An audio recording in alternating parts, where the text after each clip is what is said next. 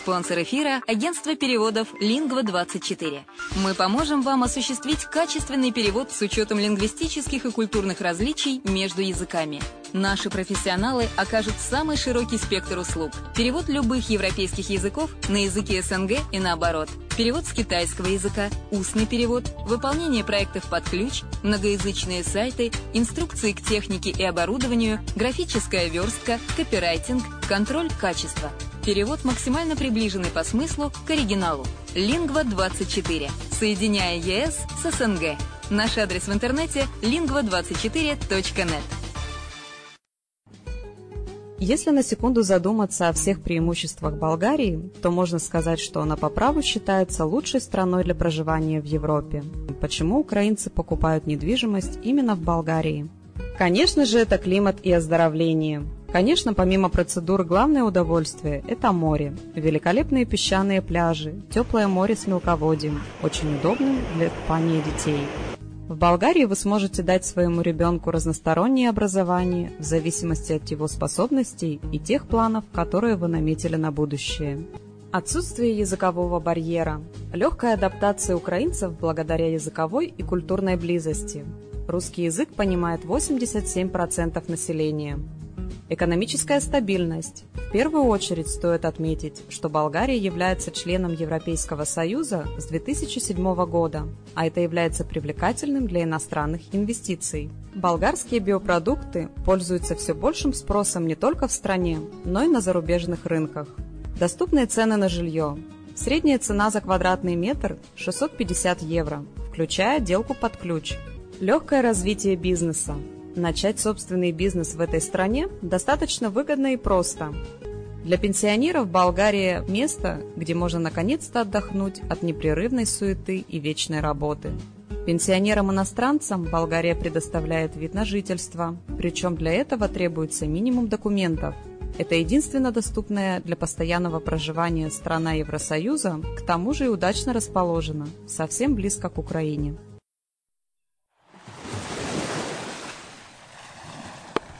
Более подробная информация о покупке квартиры в Болгарии представлена в виде фильмов на канале Redline TV на сайте red-line.xyz или слушайте подкасты на радио «Азовская столица». Здравствуйте! С вами Денис Артемов в программе «Полезные бизнес-советы». Сегодняшняя тема передачи «Почему мы ленимся и что с этим делать?».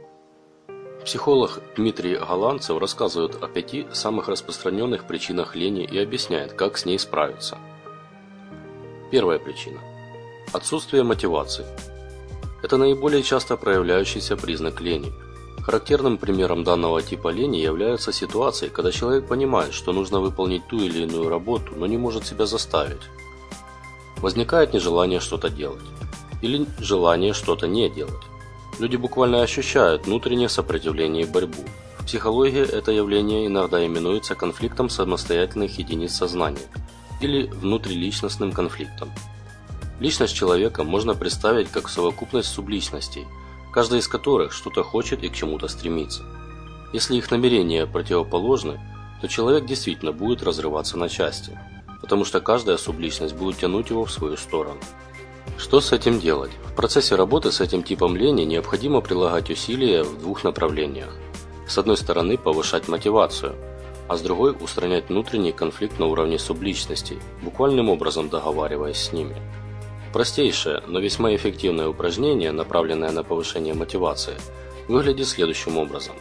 Вы определяете ту деятельность, заниматься которой вам лень, После этого, путем неоднократного задавания вопроса, ради чего мне нужно выполнить данную деятельность, как бы связываете конкретную деятельность с весьма желанной целью более крупного масштаба. Предположим, вам лень учить английский язык. Вы задаете себе вопрос, ради чего мне нужно его учить? И отвечаете, ради того, чтобы иметь возможность читать англоязычную литературу или общаться с носителями языка. Снова задаете себе вопрос, ради чего мне нужно читать англоязычную литературу и общаться с носителями языка? В ответ получаете, чтобы получить степень MBA в Гарвардском университете. Зачем? Чтобы в 10 раз увеличить зарплату. Чтобы обеспечить будущее детей, чтобы быть счастливым. В результате у вас вместо связки «учить английский, чтобы учить английский» сформируется новое «учить английский, чтобы быть счастливым». Согласитесь, второе мотивирует гораздо больше, чем первое.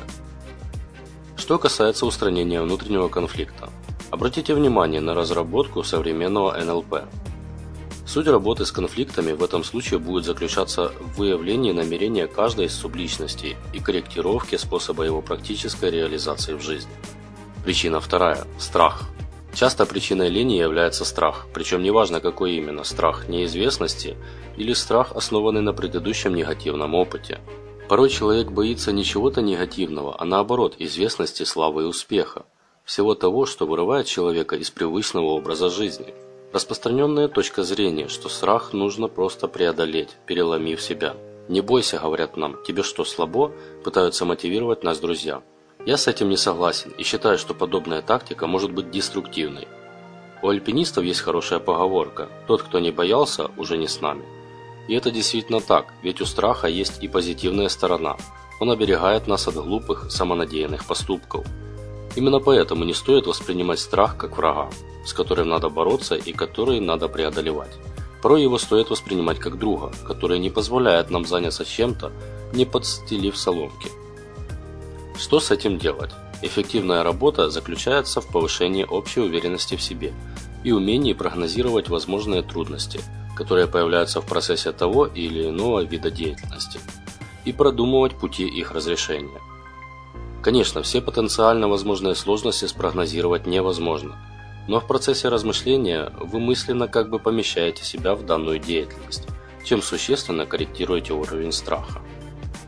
В ситуациях, когда у человека есть предыдущий негативный опыт, общего повышения уверенности в себе и прогнозирования вариантов развития ситуации может оказаться недостаточно.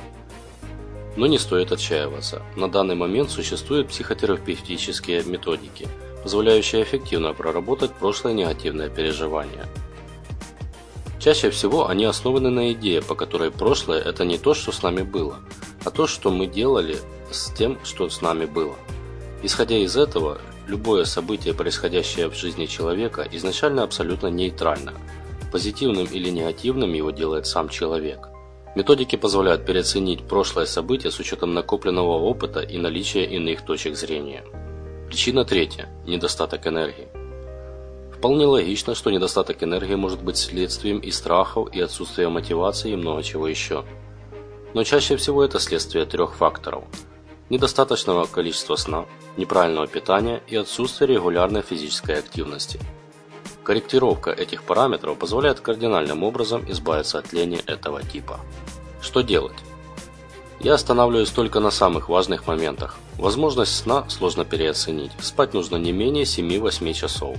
При формировании рациона рекомендуется придерживаться трех правил – не есть жареного, жирного и мучного, одновременно регулярно принимая витамины и минеральные добавки.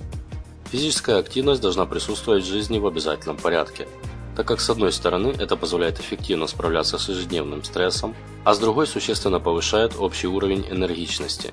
При этом неважно, какая это будет физическая активность – бег, силовые нагрузки, футбол или йога – вы вольны выбрать то, что вам нравится. Главное, чтобы заниматься этим регулярно. К этому же типу относятся ситуации, когда лень – это просто защитная реакция организма от перенапряжения. В этом случае решение проблемы очень простое – лечь и отдохнуть. Причина четвертая – индивидуальная особенность. Пожалуй, самый яркий пример – типичная для студентов стратегия подготовки к экзаменам. Вновь перед экзаменом, хотя, казалось бы, намного логичнее распределить этот процесс на более длительный период времени – то есть человеку нужно довести ситуацию до очень высокого уровня психического напряжения, и когда он превысит определенную планку, человек начинает активно действовать. Что с этим делать? В принципе, если вам такая особенность не мешает, с ней можно ничего не делать. Другое дело, если она начинает вам вредить. В этом случае лучше всего будет действовать банальное планирование и четкое выполнение плана. К примеру, вы знаете, что нужно подготовиться к проведению презентации, и у вас на это есть 30 дней – при этом вы отдаете себе отчет, что если ничего не сделать, то начнете готовиться к презентации ровно через 29 дней. Далее вы просто выделяете себе, к примеру, по 30 минут в день для выполнения этой задачи. В это время вы запрещаете себе заниматься чем бы то ни было, кроме презентации. Важно понимать, вы не ждете, что вас посетит вдохновение. Вы не ждете, что вы будете мега мотивированы. Вы просто 30 минут в день занимаетесь подготовкой к презентации. В результате, с огромной долей вероятности, уровень вашей подготовки в этом случае будет кардинально отличаться от привычного. И пятая, последняя причина. Глубокие психологические причины. В данном случае речь чаще всего идет о психологических травмах и негативных сценариях, полученных в детстве. Обо всем этом много пишут. Но что с этим делать? К сожалению, самостоятельная эффективная работа с этим типом лени практически невозможна. Единственный правильный выход – поиск хорошего психотерапевта или врача.